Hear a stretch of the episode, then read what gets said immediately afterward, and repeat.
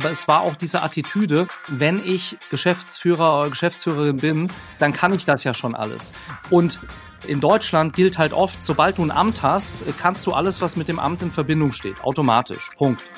Und das ist natürlich ein riesengroßer Blödsinn. Leg gut los, der Anwalt der Spider-Mans Onkel zitiert, oder? Chris Wermke liefert ab, wie es so schön heißt. Und das habe ich auch so erwartet. Und ich lehne mich mal aus dem Fenster und behaupte, dass auch du, ähnlich wie ich, von diesem Blick über die Tischkante profitieren kannst. Oder zumindest besser verhandeln.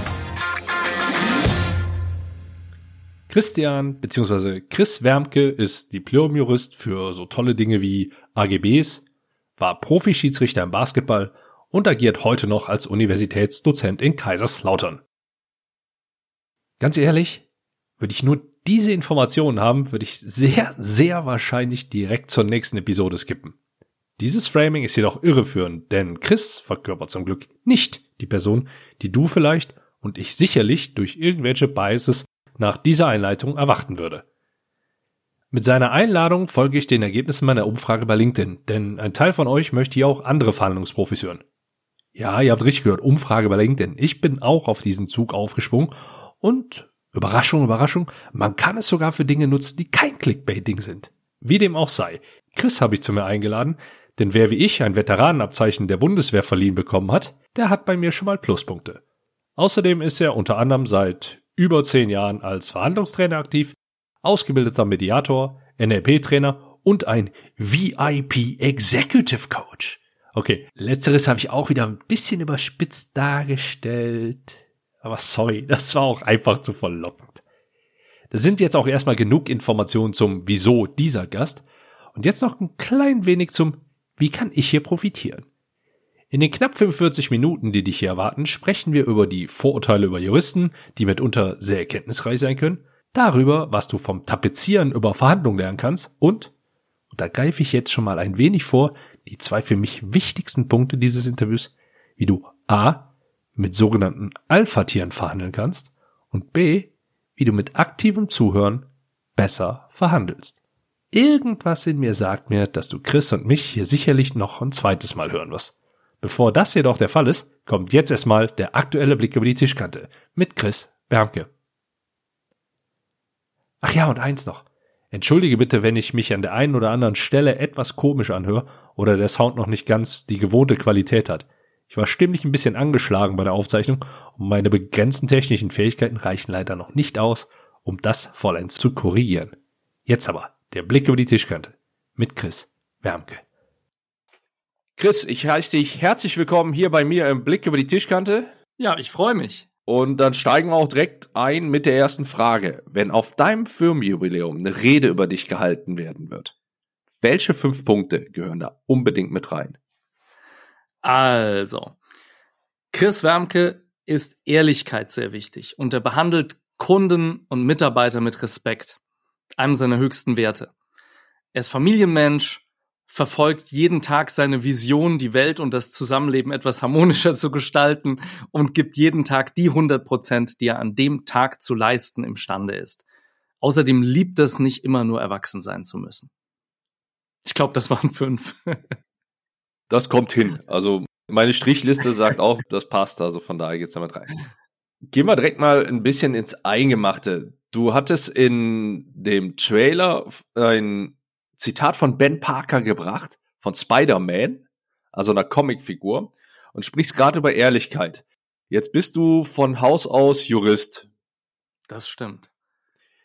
Irgendwie ist dieses Comic-Dasein, dieses nicht erwachsen werden oder dieses Kind im Manne behalten, wie du es gerade ausgedrückt hast, um es mal mit meinen Worten wiederzugeben, und das Dasein als Anwalt ein Widerspruch, oder?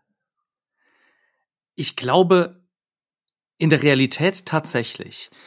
Im, im Wunsch, wie man äh, zusammenarbeitet, glaube ich nicht. Und da ist es auch tatsächlich äh, meine Mission, für ein bisschen mehr Lockerheit zu sorgen. Denn ich glaube, es schadet gar nicht, weder in Verhandlungssituationen noch in der Situation Rechtsanwalt zu sein, äh, auch ein bisschen das Leben locker zu nehmen äh, zwischen all den Paragraphen, die man natürlich einzuhalten hat und äh, hinsichtlich derer man da strategisch auch ja beraten muss. Und äh, da tut es meinen Mandanten sehr, sehr gut, wenn ich an der einen oder anderen Stelle ein bisschen Charme durchblicken lasse, ein bisschen Humor, ein bisschen Lockerheit, weil äh, das Leben ist nicht so ernsthaft, wie wir immer glauben. Man kann auch mit dem, was einem wichtig ist, äh, Freude verbinden. Und äh, das ist das, weshalb ich auch unglaublich viel Spaß an meinem Job habe. Also ich sage Widerspruch, nein. Ja, mit einer gewissen Lockerheit als Anwalt hast du es in der Regel auch einfacher, als wenn du jetzt wirklich nur stracks durch dein Leben gehst, oder? Ja, definitiv. Denn es sind ja auch gewisse Dramen, in denen ich berate. Also ich sage immer, wenn ich Leute, wenn Leute mich mal so fragen, ey Chris, kannst du mir mal deine Einschätzung geben? Und dann ist sie meistens so eher äh, negativ. Und ich zeige halt alle Risiken auf und dann äh, finden das die Leute immer so ein bisschen als Stimmungskiller. Und dann sage ich immer, na ja, ich bin es ja nur gewohnt, dass die Leute zu mir kommen, wenn sie ein Problem haben. All die tollen Situationen und all das, was gut geht, das kriege ich ja ganz selten mit. Und ähm, deshalb ist mein erster Schritt meistens der, erstmal über alle Risiken aufzuklären, das Ganze ein bisschen negativ zu sehen und dann aber auch dieses Auflockernde, und da hilft mir sicher auch meine Eigenschaft als Unternehmer, ähm, den Leuten zu sagen, so, und jetzt reden wir mal Praxis, denn Praxis ist nicht immer auch recht. Wenn ich mich jetzt mal daran zurückerinnere, was ich so vom Jurastudium mitbekommen habe, man muss dazu wissen, ähm, meine Ex-Frau hat Jura studiert und das ein oder andere Mal, wenn ich Langeweile hatte und bei ihr in Trier gewesen bin, habe ich mich auch einfach mal mit in den Hörsaal reingesetzt.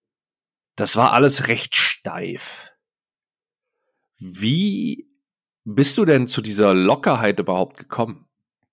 Das ist eine super Frage, weil viele, viele meiner Kolleginnen und Kollegen, die sind auch nach wie vor steif. Und das war nicht gar nicht bös, sondern das Jurastudium, das prägt einen natürlich auch in dieser Hinsicht, dass man äh, Dinge manchmal auch ein bisschen zu ernst nimmt, dass man ein unglaublich wenig Praxisbezug hat äh, und sehr, sehr steif ist. Ich selbst habe seit 97 äh, als Basketballschiedsrichter meine äh, Tour durch Deutschland äh, gebracht, ähnlich wie einer meiner Mentoren, Andreas Wienheller, der auch ja nicht nur auch ein Verhandlungsprofi ist, sondern auch Basketballschiedsrichter war wie ich. Und da habe ich schon gelernt, ähm, du musst halt auf unterschiedlichen Ebenen das, ich nenne es jetzt mal Recht als Basketballschiedsrichter sprechen, aber eben auch verhandeln mit den Menschen auf unterschiedlichen, aus unterschiedlichen sozialen Verhältnissen äh, und so weiter. Und im Jurastudium, da hat mir das unglaublich gefehlt. Und deshalb habe ich während des Referendariats äh, direkt ein Studium in Mediation angeschlossen, äh, um eben zu schauen, was gibt es noch für Möglichkeiten, Konflikte und Rechtsstreitigkeiten zu lösen.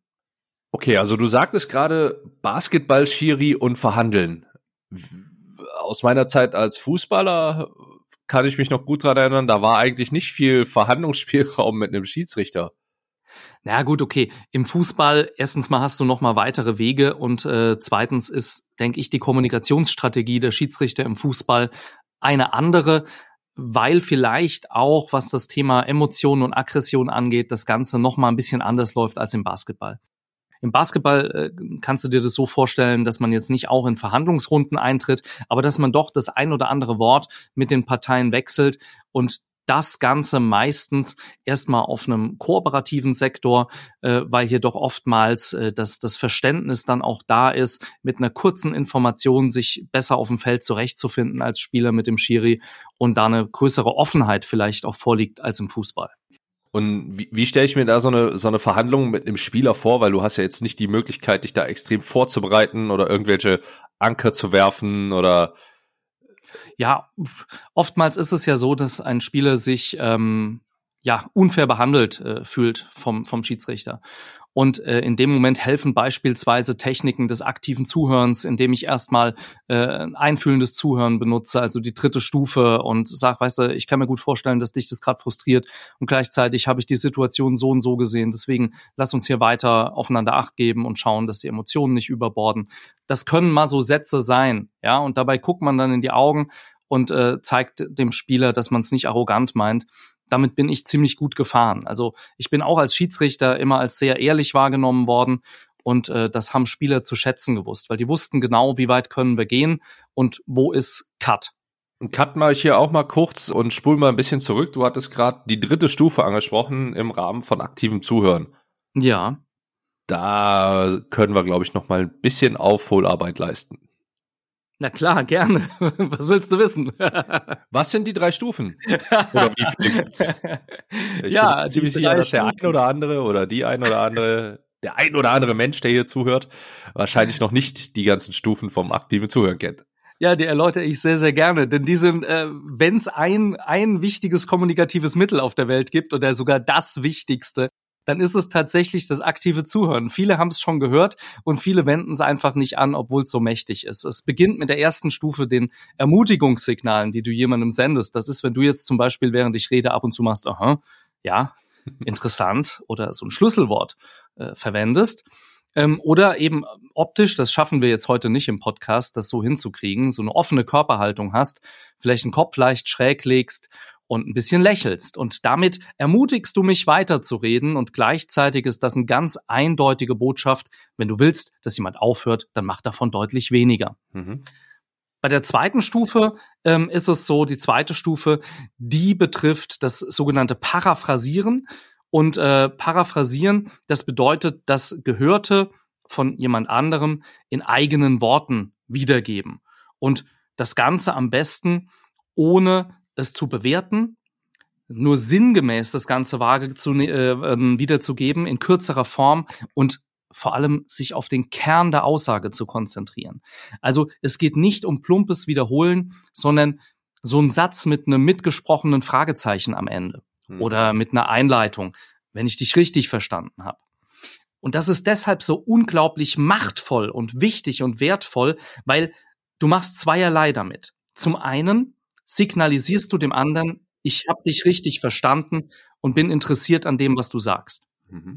Und zum anderen, und das ist so unglaublich wichtig, du zeigst dem anderen nicht nur, du bekommst mein Interesse gezeigt, sondern du wirst auch in deinem Reflexionsprozess unterstützt. Also indem ich jetzt was, was du sagst, zum Beispiel paraphrasiere, also wiederhole in eigenen Worten ohne Bewertung, äh, und ich mache dann eine Pause und guck dich an, habe ich das so richtig verstanden? Dann musst du überlegen, weil es sind ja nicht deine Worte. Hm. Und wenn du dann zum Ergebnis kommst, stimmt, das habe ich so gesagt, dann ist diese Macht, die von diesem Verständnis ausgeht, so unglaublich groß, dass du es vermeiden wirst, dich immer wieder zu wiederholen, sondern dich auch öffnest für das, was ich dir gegenüber zu äußern habe. Mhm. Ja, und die dritte Stufe ist eben das, das einfühlende Zuhören. Das ist sowas, das kannst du dir vorstellen, auch die Hörer. Ähm, da sprichst du das mitschwingende Gefühl an in einer Botschaft. Das klingt so ein bisschen esoterisch, aber ich meine das ganz ohne Räucherkerzen und Blumenkranz in der Mitte, sondern einfach dieses, man sagt was und meistens schwingt da sowas mit, so eine Sorge oder eine Freude oder eine Wut. Äh, und, und das anzusprechen, erreicht eben mein Gegenüber in der Emotion und mein Gegenüber ist dann auch wiederum offener für zum Beispiel Lösungsvorschläge, wenn ich die Emotion richtig getroffen habe. Denn du kennst das auch, wenn du einen Zug verpasst und gehst an einen Schalter, da bist du stinksauer und da gibt's kein links, rechts, kein oben, kein unten. Äh, da geht's erstmal drum, äh, der, der Wut freien Lauf zu lassen. Und wenn ich dich da nicht treffe, wenn ich dich da nicht erreiche auf dieser Emotion, dann bist du auch nicht lösungsaffin. Ja, ich ich stelle mir das gerade vor. Sie sind jetzt bestimmt sauer, oder? Ja, ohne Quatsch und genau so. Und dann sag ich vielleicht, ja, verdammt, ich bin wirklich sauer, Mensch, blöde Bahn. Und dann sagst du vielleicht ja und vielleicht äh, auch so ein bisschen hilflos, wie es jetzt weitergeht, wie sie an ihr Ziel kommen. So, ja, genau. Und, und irgendwann wird ich so runtergepegelt. Und das ist tatsächlich so. Das empfinden wir nur oft als unnatürlich, weil wir es nicht machen. Aber mhm. das ändert nichts an der Macht. Okay, weil das klingt jetzt für mich so, so ein bisschen schon, weil je nachdem, wie, wie wir dieses Gespräch gerade, diese Bahnsituation angesprochen hatten, das wäre schon fast so ein bisschen Öl ins Feuer gießen. Nee, Öl ins Feuer gießen ist, wenn, wenn äh, die nette Dame oder der junge Mann am Schalter sagt, jetzt beruhigen Sie sich doch erstmal. das, das ist eher so Feuerzeug an Benzinkanister halten. Aber wenn der einfach da steht und kotzt sich aus, na, ich merke, Sie sind richtig sauer aber halt ohne Suffisanz, ja, mhm. ohne Augenzwinkern. So einfach, ich merke, sie sind richtig sauer. Und dann wirst du halt sagen, ja, genau, ja, bin ich auch, verdammt. Mhm. Ja. So, und, und, und dann vielleicht eine Pause machen. Aber wenn du halt, wenn, wenn du so wütend an den Schalter kommst und äh, ich präsentiere dir sofort die Lösung, die wird verpuffen. Mhm. Ja, ich bin da noch nicht offen für. Aber bevor du es machst, bevor du es falsch machst, äh, mach's lieber nicht. Und bevor du das Gefühl ähm, übersteigerst, dass du da widerspiegelst, nimm lieber ein kleineres. Ja, äh, weil, weil manchmal ist es auch so, wir spiegeln ein Gefühl wieder, das viel zu groß ist, und das heißt die Person, ja gut, so schlimm ist auch wieder nicht. Ne?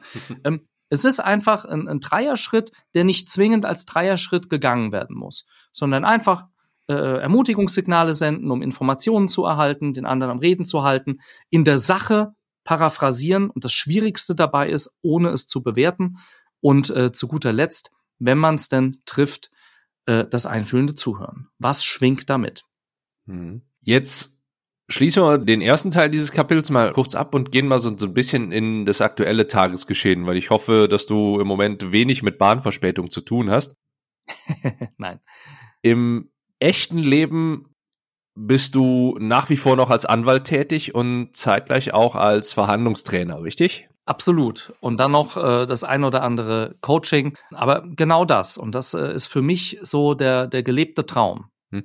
Wo liegen deine Schwerpunkte als Rechtsanwalt? Fangen wir da mal kurz mit an. Als Rechtsanwalt bin ich vorwiegend im Zivilrecht tätig, im Arbeitsrecht, im allgemeinen Vertragsrecht, AGB und in größeren M&A-Transaktionen. Also wir veräußern oder kaufen für Mandanten Unternehmen und beraten in dem Kontext, äh, was den Kaufvertrag angeht, die Geschäftsführeranstellungsverträge und äh, wuppen da den ein oder anderen Deal vorzugsweise in der IT-Branche. Wo siehst du da die großen Unterschiede zu den alltäglichen Verhandlungen, wie man sie jetzt als typischer Einkäufer oder Vertriebler halt hat? Ich sehe da tatsächlich überhaupt keinen Unterschied. Äh, das ist sowieso so ein, so ein Thema bei mir, wenn die Leute sagen, ich bin äh, Verhandlungsprofi für äh, Schulen oder ich bin Verhandlungsprofi für Frauen oder ich bin Verhandlungsprofi für Führungskräfte. Ähm, das sehe ich einfach nicht. Also natürlich braucht es eine, eine, eine gewisse Grunderfahrung, aber Verhandeln ist Verhandeln. Und äh, es gibt dabei immer wieder halt in jeder denkbaren Konstellation Dinge zu beachten. Also ich sehe da nicht so den Unterschied, außer dass der Kontext sich verändert. Wie sind die Kontextsituationen so bei dir aufhörend? Weil das ist ja doch schon eine ziemlich breite Range, würde ich jetzt sagen, von einer normalen, was sagst du, Zivilrechtssituation bis hin zu M&A. Das ist ja doch schon ein bisschen ähm, unterschiedlicher Natur, oder? Gut, es geht schon mal auf jeden Fall um mehr Geld und die, die Komplexität ist natürlich deutlich höher bei M&A-Transaktionen. Aber ich meine, ich verhandle ja jeden Tag mit meinen Mandanten, mit meinen äh, Kolleginnen, mit meinen Partnern. Und, und äh, das, das Wichtigste, das Essentiellste für mich im Bereich Verhandeln ist, äh, die, ist Flexibilität.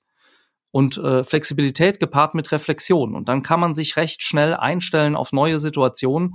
Aber ja, bei Unternehmenskäufen und Unternehmensverkäufen ist es deutlich, deutlich komplexer und da kann ein Prozent schon einen richtig hohen Betrag ausmachen. Jetzt sagst du mir als Anwalt, Flexibilität ist wichtig. Ihr habt doch fast gar keinen Spielraum innerhalb der Gesetze. Oh doch. Also, da lacht er selbst. Es gibt etliche Grauzonen und vor allem gerade in M&A-Deals. Na klar, wir klären auf über das Recht, aber am Ende ist das Wichtige in diesen Verhandlungssituationen vor allem um das Risikomanagement zu verhandeln. Da geht es eben oft nicht ums Geld, sondern um eine Verhandlung, Flexibilität versus Sicherheit zum Beispiel.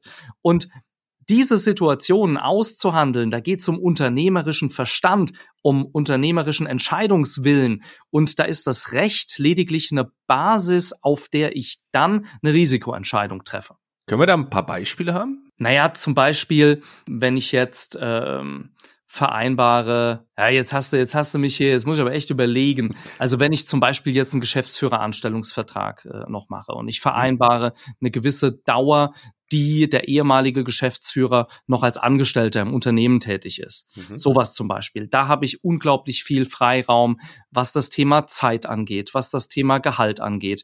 Äh, Stelle ich den ehemaligen Geschäftsführer wieder als Geschäftsführer für die Zeit ein, die er noch da ist, aber er ist halt nicht mehr Eigentümer im Unternehmen oder beschäftige ich ihn nur als Angestellten? Wie mache ich das, dass ich Know-how auch weiter vermittle im Sinne von Coachings, zu denen sich der Verkäufer verpflichtet? Mhm. Und wie sind diese auszugestalten? In welchem Zeitraum sind die abzuhalten?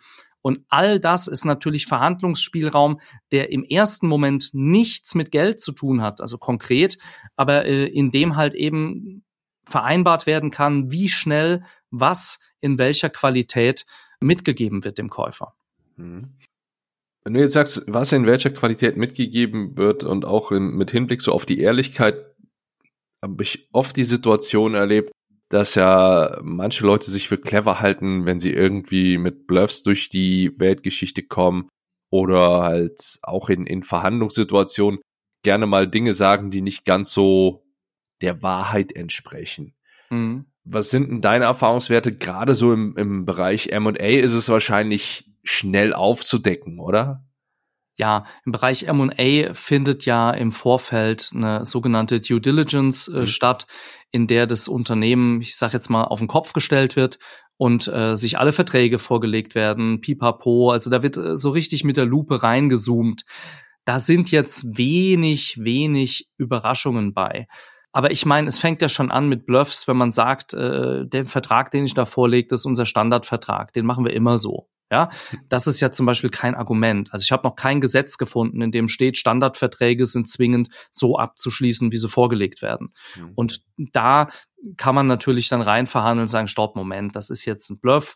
Äh, möglicherweise ist ihr Interesse, dass äh, sie keinen Präzedenzfall schaffen, aber das können wir ja mit einer zusätzlichen Vertragsstrafe regeln, dass wir eine Änderung vornehmen, aber über diese Änderung zum Beispiel Stillschweigen vereinbart wird. Hm. Unterscheidest du zwischen Bluff und Lüge? Ja, das ist jetzt die Frage, wie definieren wir Bluff? Ne? Es ist ja dieses, es gibt ja keine größere Macht, als Definitionen aufzustellen und durchzusetzen. und äh, kennst du? Und das, äh, deswegen, was ist ein Bluff? Ein Bluff ist für mich eine günstige Inszenierung. Wenn für dich ein Bluff schon eine Lüge ist, dann sind wir schon uns nicht einig. Also wenn man sich günstig inszeniert, dann ist das für mich okay. Wenn man lügt oder auch durch Schweigen lügt, indem man was stehen lässt, das unwahr ist, dann ist das für mich ein absolutes No-Go. Und äh, dann muss sich die Gegenseite wieder richtig gepflegt einkaufen in den Deal mit Zugeständnissen, dass ich überhaupt weiter verhandle. Das finde ich spannend, gerade so mit dem Hintergrund eines Anwalts, weil es ja da äh, über Graubereiche geht, wenn wir über einen Bluff sprechen und über Schwarz-Weiß, wenn es die Lüge gibt. Allerdings ist die Grenze da ja stark, ja, interpretationsfähig. Ja? Denn ja. im, ich sag mal, wenn, wenn ich jetzt einen eine KI da dran setzen würde, also eine künstliche Intelligenz und der eingetrichtert hat, alles, was nicht der Wahrheit entspricht, ist eine Lüge, dann wird die bei einem Bluff auch schon Lüge sagen, oder? Boah, das ist eine schwierige Frage. Das äh, kommt ja nur darauf an, was ihr eingetrichtert wurde. Ich würde es umgekehrt sagen, das, was ihr als Tatsache und Fakt eingetrichtert wird, wenn es da eine Abweichung gibt, dann haben wir äh, sicherlich äh, eine, eine Lüge, ja. Äh, am Ende ist, ist KI ein sehr schwieriges Thema, weil ähm, hinten dran sitzt ja dann doch wieder ein Mensch, der das, der das bewertet. Also äh, für mich ist, ist äh, eine Inszenierung absolut strategisch äh, vertretbar und richtig und klug. Ähm, aber wenn es halt eben gegen Fakten verstößt, hm. dann ist es eine Lüge. Wenn es eine Grauzone ist, ist es eine Grauzone. Dann verhandeln wir am Rand der Grauzone. Je näher ich halt Richtung Schwarz gehe, hm. äh, umso eher äh, bewege ich mich halt mit einem Fuß in einem, in einem Deal, der, der zerstört ist, ja, weil ich es hm. übertreibe. Die Inszenierung, wie weit kann die bei dir gehen?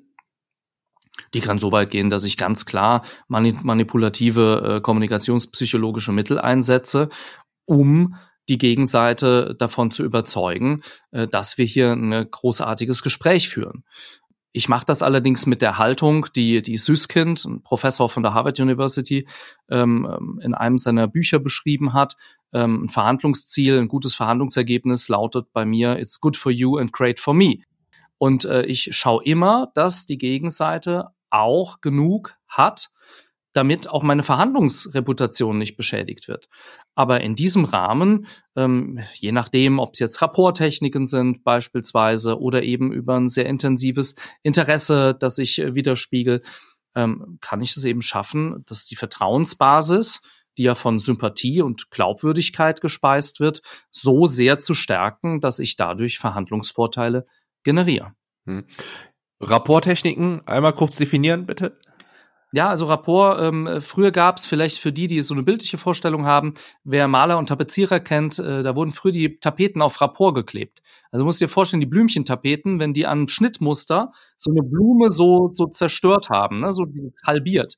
Und dann äh, wird die nächste Tapete so geklebt, dass da auch wieder so eine Schnittkante an der Blume ist, dass das eine ganze Blume gibt. Also es heißt im Einklang sein. Und Rapport bedeutet schlichtweg Sympathie herstellen, da wo sie nicht von Anfang an da ist. Ich hatte mal so eine, eine Teilnehmerin, die, die hat mich den ganzen Tag von Anfang bis Ende, hat die mich böse angeschaut. Und ich wusste nicht, was ich falsch gemacht habe. Da bin ich danach, bin ich zu ihr hin, so hab gesagt, so Vorbereitung zum nächsten Tag. Es wäre schön, wenn wir das miteinander klären. Ich habe den Eindruck, dass ich irgendwas falsch gemacht habe, weil sie schauen mich wirklich sehr böse an. Und dann klappt ihr die Kinnlade runter und sie sagt nur, nee, ach Gott, äh, sie sehen nur meinem Ex-Mann so ähnlich. und weißt du, da war von Anfang an keine Sympathie da, weil da war dieser Trigger. Und äh, auf diesem Weg habe ich die Tür geöffnet. Ich habe erstmal für Klarheit gesorgt und dann mhm. habe ich halt maximal äh, versucht, mich ihr anzugleichen. Das ist auch das, was beim, beim Rapport passiert, auf den unterschiedlichen Ebenen der Sprache sich anzugleichen, um so, dass das Unterbewusstsein anzutriggern, Mensch, ist es nicht schön, alles gleich, weil unser Unterbewusstsein findet Gleiches halt ganz, ganz toll und reagiert da dann mit Sympathie drauf, mit Vertrauen und so weiter. Hm. Wie kannst du es denn mit, mit dir selbst vereinbaren, dass du solche Techniken nutzt, die ja vielleicht auch gar nicht so ehrlich sind? Hm. Naja, die Haltung hinten dran ist doch das, was ehrlich ist, würde ich sagen.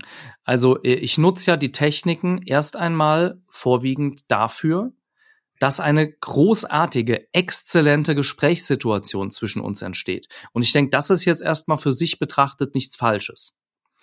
Und dann habe ich die Haltung, jemanden nicht abzuziehen und nicht anzulügen auf einer Inhaltsebene, also nicht zu betrügen.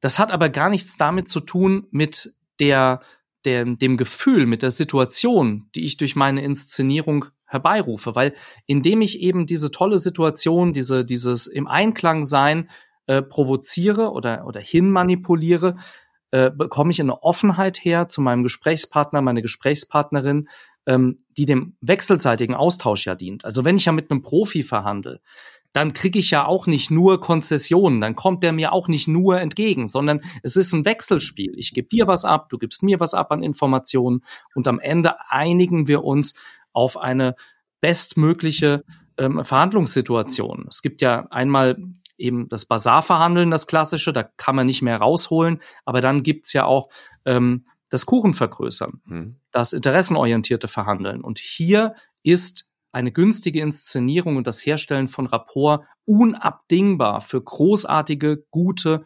kuchenvergrößernde Verhandlungsergebnisse. Diejenigen, die, die mich schon mal live gesehen haben, werden wissen, dass ich großen Stücken Kuchen definitiv nicht abgeneigt bin. Und äh, ein Stück weit ist es allerdings, spätestens seitdem ich meine kleine Tochter habe, auch eine Haltungsfrage, dass äh, ich mit Sicherheit nicht das größte Stück bekomme vom Kuchen, sondern das eher ihr überlasse. Jetzt haben wir in der Geschäftsfeld, in der wir uns bewegen, mit einer hohen Wahrscheinlichkeit auch gerade in deinem Bereich, wo du viel mit ich nenne sie jetzt mal überspitzt dargestellt, den typischen Alpha-Tieren zu tun hast, die immer nur ich-orientiert denken und für sich das allergrößte Stück des Kuchens oder am besten den ganzen Kuchen beanspruchen wollen. Wie gehst du denn in der Zusammenarbeit mit solchen Menschen um? Also erstmal gehe ich solchen Menschen tatsächlich äh, überwiegend aus dem Weg. Das ist, das ist mal das eine. Äh, ich meide solche Menschen, weil ich habe kein Interesse, mit denen zu verhandeln und mit denen äh, Geschäfte zu machen. Äh, das, das ist tatsächlich eine, ein Luxusthema, dass ich da gerne drauf verzichte. Jetzt könnte es aber ja sein, dass ich äh, für einen Mandanten mit so jemandem verhandeln muss. Mhm. Und da gibt es äh, drei wichtige Punkte, würde ich sagen, die, die zu beachten sind. Das eine ist, mit den Menschen auf Augenhöhe zu bleiben. Also auch nicht sich über sie zu stellen, aber auch nicht sich zu ducken sondern den anderen davon zu überzeugen, dass er nur mit mir in diesem Moment gewinnen kann und ein gutes Ergebnis abschließen kann. Ganz erwachsen. Der zweite Punkt ist, dass ich vermeide, um sogenannte Positionen zu feilschen. Also, dass ich zum einen Positionen meines Gegenüber nicht attackiere. Mhm. Also, äh, die berühmte Orangengeschichte habt ihr bestimmt auch schon öfter im Podcast äh, vielleicht gehabt. Und ein äh, oder andere Mal. Ja. Ne, da sagen ja die Mädels, ich will die Orange, ne? Und das ist eine Position. Und das dahinterliegende Interesse ist das Essen der Orange oder das Backen mit der Schale. Hm. Und dieses Ich will, das ist eine Position und die wird nicht attackiert. Das ist schon mal wichtig, sondern es wird hinterfragt. Ja, wozu brauchen Sie das? Dann der zweite Punkt äh, innerhalb dieses, dieses äh, Teils ist, dass ich eigene Vorschläge nicht verteidige. Wenn ich, wenn die angegriffen werden. Ich, ich rechtfertige mich nicht. Und dass ich halt im Gespräch, wenn es um Positionen geht, mit gutem Beispiel vorangehe und eben auch das ein oder andere Interesse von mir, das ich vorher eben reflektiert habe, auch einbringe. Und zu guter Letzt, und das haben wir bei Alpha-Tierchen häufig, äh, die hauen da mal einen raus und dann halt mal zu fragen warum ist das so wichtig? Oder weshalb denken Sie, dass das fair ist? Das sind so Fragen, die, die total cool sind. Oder eben, dass ich nicht drohe, wenn irgendwas ist, sondern dass ich warne vor etwas. Und jetzt haben wir es auch im, im aktiven Zuhören gehabt, dass ich was paraphrasiere. Dass ich die so ernst nehme und auf einer Sachebene sage, hey, wenn ich dich richtig verstanden habe, aber wenn ich sie richtig verstanden habe, dann sagen sie, hm. Und und hier einfach dafür sorgen, dass man auf einer, auf einer Augenhöhe, auf einem Erwachsenen miteinander nur auf diesem Weg zu einem guten Verhandlungsergebnis kommen kann. Und äh, dazu könnte auch abschließend zum Beispiel ein Perspektivwechsel beitragen, indem ich zum Beispiel sage, hören Sie, wenn Sie an meiner Stelle wären, na, wie würden Sie das dann betrachten? Und ich lade ein zum Perspektivwechsel, äh, und nehme den allerdings auch selbst vor beim anderen und kann so besser auf die Person eingehen. Und damit fahre ich recht gut. Wenn du dich auf die Spiele einlässt, dieser Menschen, dann bist du verloren. Weil sie darin die Experten sind. Ja, und weil, weil du auf dieser Ebene einfach nicht verhandeln kannst. Es ist unmöglich, auf der Ebene zu verhandeln, weil es wird persönlich, es, äh, es entstehen Angriffe und die Kunst ist halt die, die harte Schale deines Gegenübers äh, zu brechen und diesen weichen Kern dahinter zu, zu erlangen. Und wenn du mit diesen Menschen auf Augenhöhe verhandelst, dann kommst du da auch dran. Und irgendwann merken die, ah, ich muss ja gar nicht den Larry raushängen, sondern ähm, es geht ja auch anders. Ne? Mein Status wird anerkannt, aber auf so eine erwachsene Weise. Hm. Ja, es ist halt eben das, was ich äh, auch oft festgestellt habe, dass du, wenn du dich oder wenn du dieser Gefahr erliegst, dort in den, in den direkten Austausch, also beziehungsweise in den Schlagabtausch zu gehen, dann da kommt keine, da kommt in der Regel kein Mehrwert raus und da kommen in der Regel auch keine Gewinner raus, weil beide Seiten Schläge kassieren. Und das ist was, was ich gerade in dieser Metapher, wo, wo viel auch in, in Verhandlungssituationen haben wir ja häufig das über Kriegsmetaphern gesprochen wird. Ja. Da ist dann eher lose-lose, weil, oder da ist diese Kompromisssituation, die dann als Niederlage angesehen wird, auch tatsächlich als eine solche zu interpretieren. Denn mhm. wenn es ein Kampf sein soll, dann ist es in der Tat eine Niederlage. Ja? Dann ist es auch Absolut. keine Verhandlung mehr. Ne? Absolut. Und dann bist du genau wie du sagst in Lose-Lose-Situationen, beide verlieren. Und da erinnere ich auch immer gerne an die Konfliktskalen nach, nach, nach Glasel. Äh, da ist die letzte Stufe gemeinsam in den Untergang, so nennt sich die. Mhm. Und äh, das ist häufig in solchen äh, Situationen dann zu erkennen. Ja. Jetzt hast du, soweit ich es weiß, wir, wir, sprechen jetzt nicht offen über Namen, allerdings hast du auch eine recht interessante Kundenliste, die du sonst noch so vertrittst. Hast du noch eine interessante Anekdote, wo du sagst, da habe ich eine, eine Verhandlung geführt, da habe ich vorher vielleicht noch nie so drüber gesprochen, aber da könnte jeder, der hier zuhört, irgendein Learning draus mitnehmen.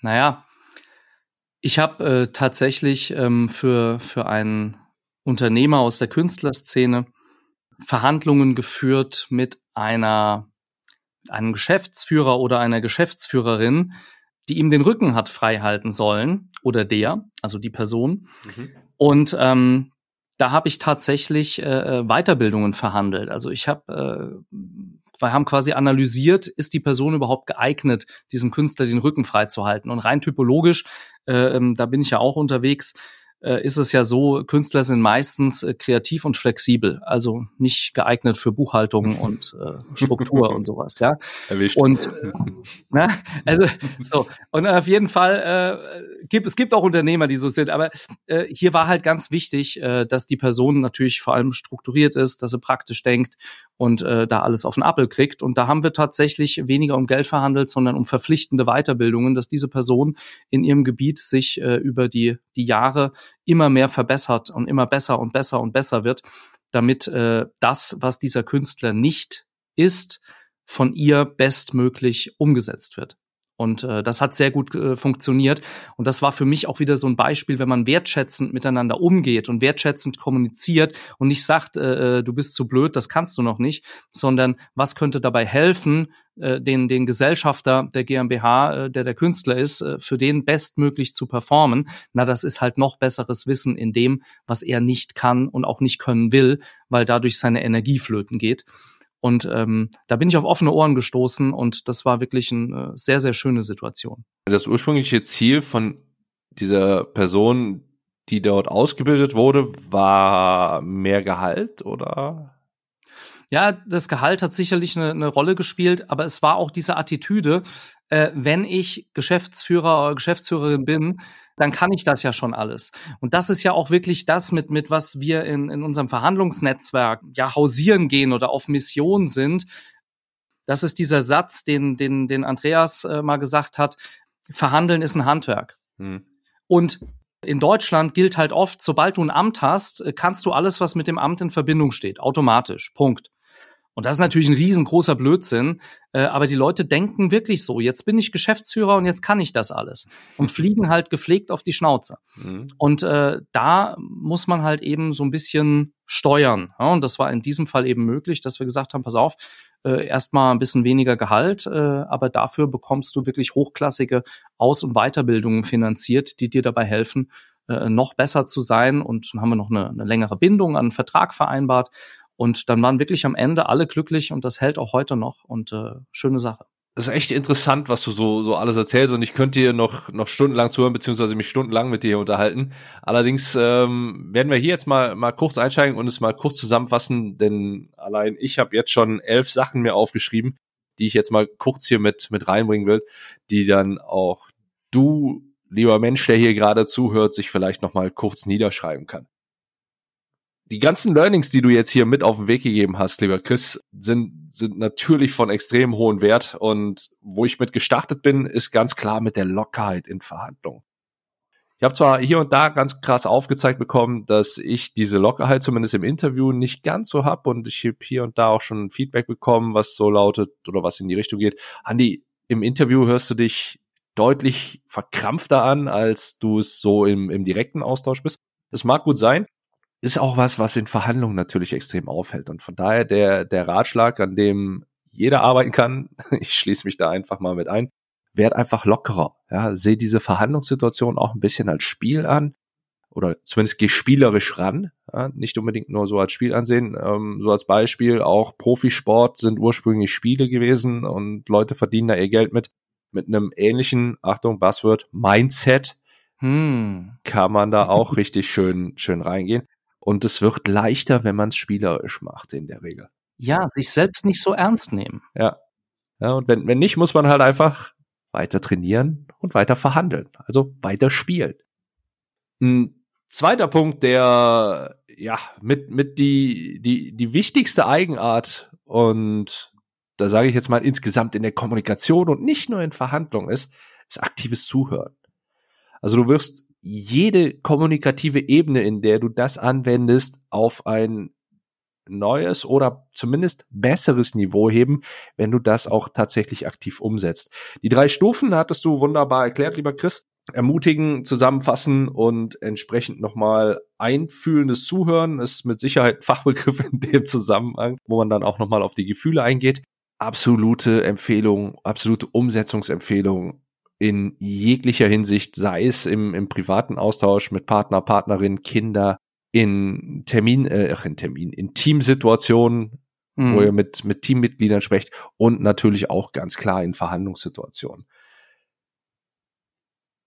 Verhandeln ist Verhandeln. Es gibt für dich keine Unterschiede und das sehe ich sehr, sehr ähnlich, ob es jetzt eine Einkaufssituation ist, ob es eine Verkaufssituation ist, ob das Männlein oder Weiblein, Weiblein, Weiblein, Männlein, Männlein miteinander ist, ob es da um einen M&A-Deal über mehrere Millionen oder Milliarden geht oder ob da einfach nur zwei Jungs über, über ein Kaugummi sprechen, wobei die auf eine andere Art und Weise verhandelt werden. Es ist und bleibt ein vergleichbarer Prozess. Natürlich sind die, die Rahmenbedingungen, der Kontext, wie wir es im, im akademischen Umfeld sagen würden, das, was dort einen großen Einfluss hat. Ja. Allerdings ist der Prozess an sich, wenn du ihn ganz einfach und simpel runterbrichst, und das hören die wenigsten gerne, gleich. Der ist identisch. Von daher verhandeln ist verhandeln. Der nächste Punkt, ich drücke mal ein bisschen auf die Tube, denn ich habe mir selber ein sehr, sehr knappes Zeitlimit für meine Zusammenfassung gesetzt, ist Flexibilität. Ja. Zum einen ist Struktur ein sehr, sehr wichtiger Punkt und man sollte auch natürlich einen, oder nicht man, sondern du solltest einen roten Faden in deiner Verhandlung haben. Allerdings solltest du flexibel genug sein, um um diesen Faden herumzuspinnen. Wir hatten Spider-Man zu Beginn ein paar Mal gehört. Passt das ja mit dem Faden. ja, ne, da, da haben wir zum einen den Faden, wir haben die Farbe Rot mit drin und eine gewisse Flexibilität kann man diesem Comic-Helden auch nicht äh, absprechen, da bin ich mir ziemlich sicher. Ob ich jetzt so weit gehen würde und sage, äh, in, in einer Verhandlung, wo Bruce Lee sagt, be like water, my friend, ähm, ob ich jetzt sagen wollte, be like Spider-Man, hm, da, da denke ich nochmal drüber nach. Jetzt haben wir es zumindest schon mal on tape, also verändern, hast es hier zuerst gehört.